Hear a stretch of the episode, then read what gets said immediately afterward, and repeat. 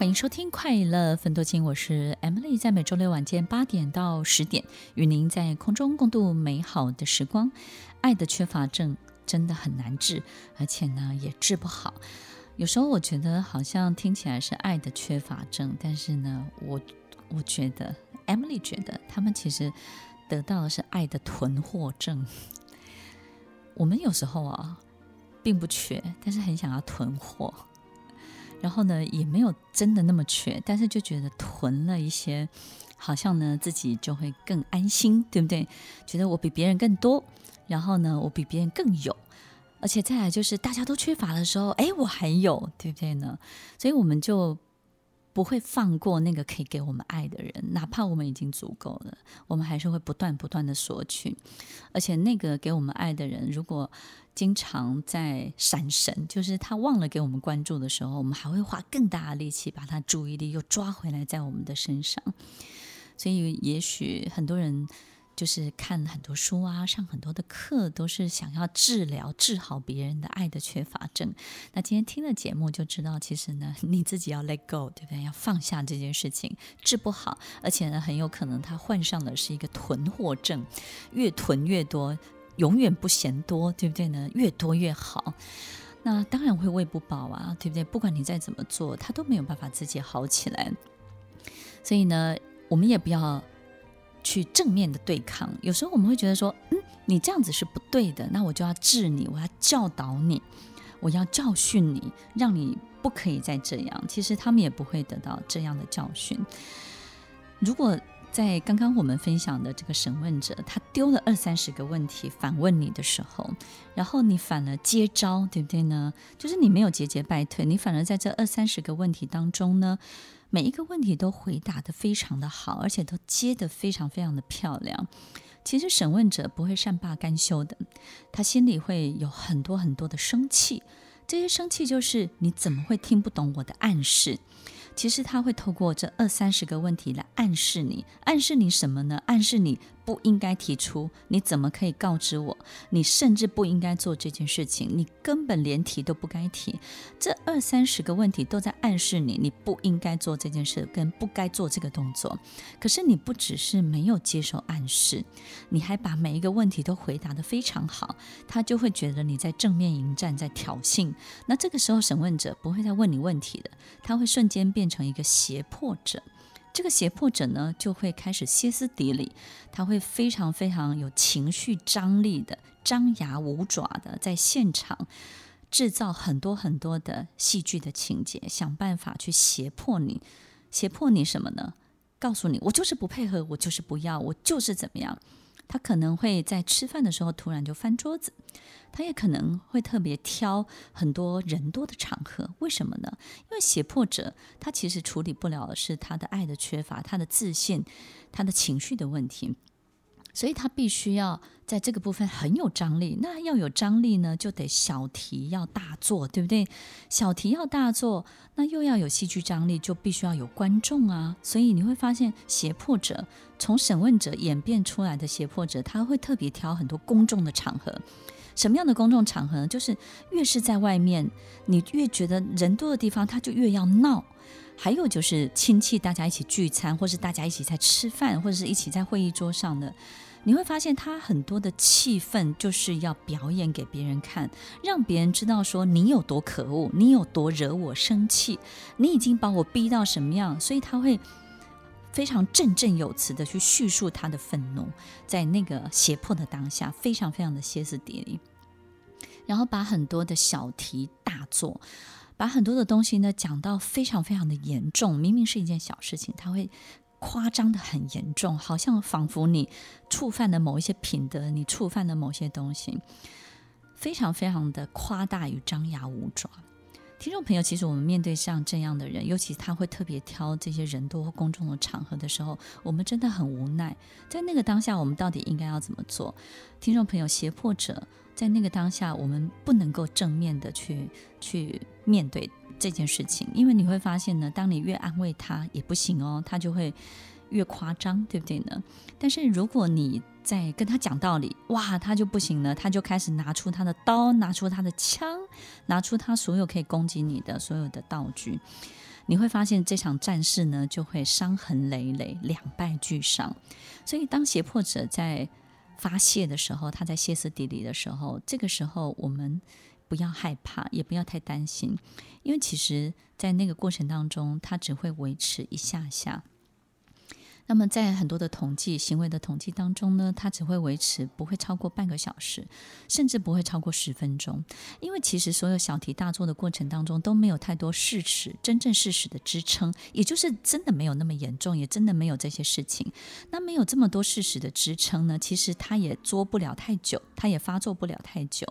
所以，其实，在等待的过程当中呢，保持距离，保持沉默，其实对于胁迫者本身，他就会越快消停他的胁迫跟攻击的很多的行为。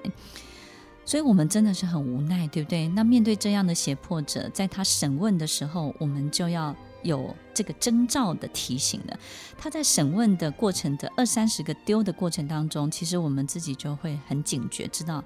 他要他有问题了，所以那个时候要开始练习什么？保持距离，所以不要去正面的迎战，也不要去接招这二三十个问题，否则呢，在胁迫者这个角色性格跑出来的时候，他可能就会一发不可收拾，也会让很多人很尴尬，因为在这么多人多的这个地方去做这件事情。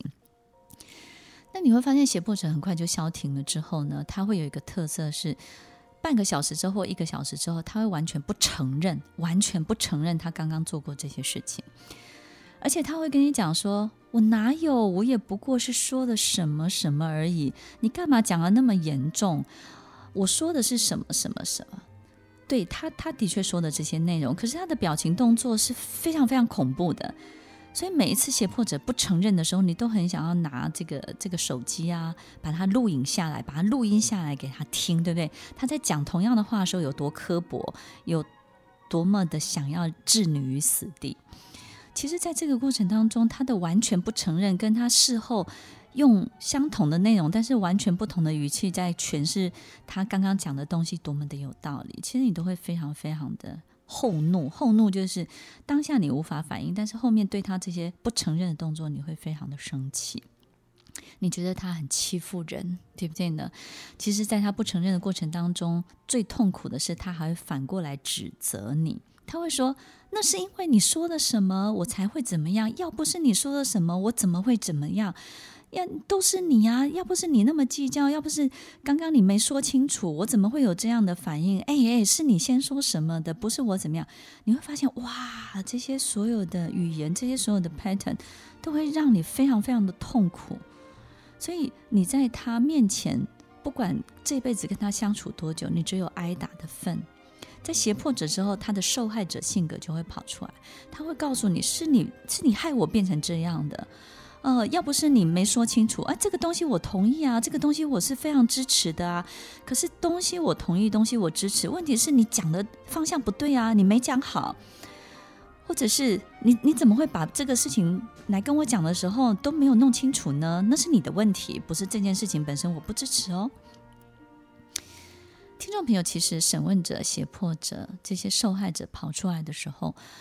为什么会有这些过程？都是因为他们心里非常清楚这件事情本身是对的。可是呢，因为他搞不定他自己，所以他就会有这种阶段性的表现。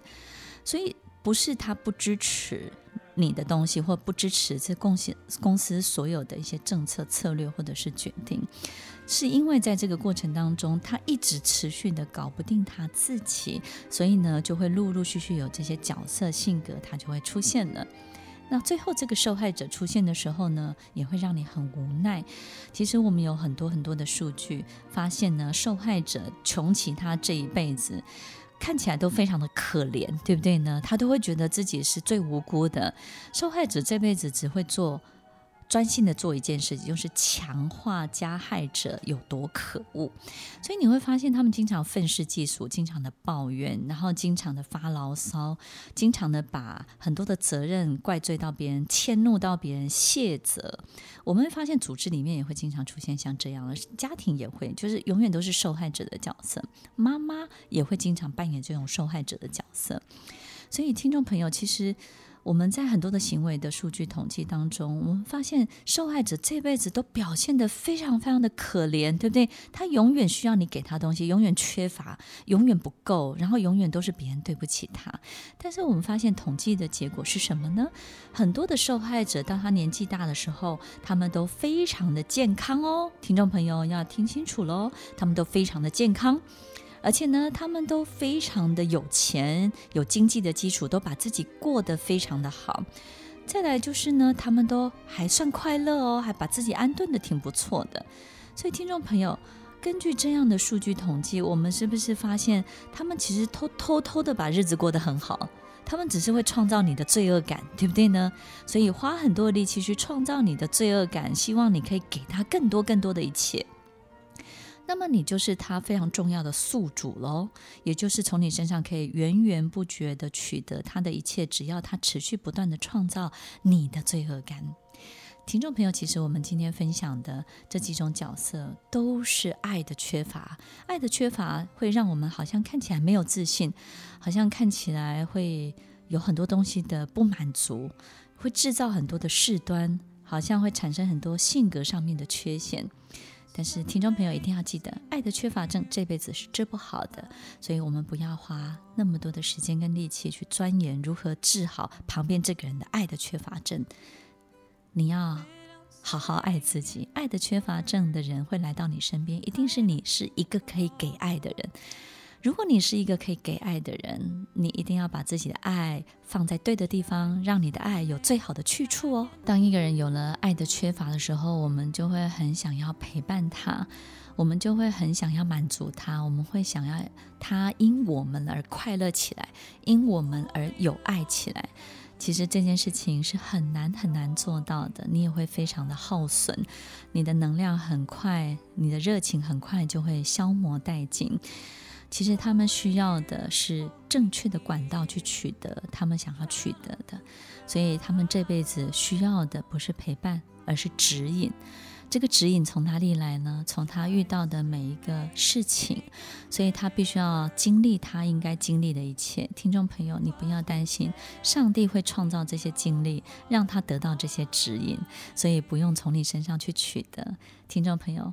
要记得，爱的缺乏症是治不好的哟。我们要好好的爱自己，让爱可以去到一个最适合它的地方，安放我们的爱，把我们的爱放得非常非常的好。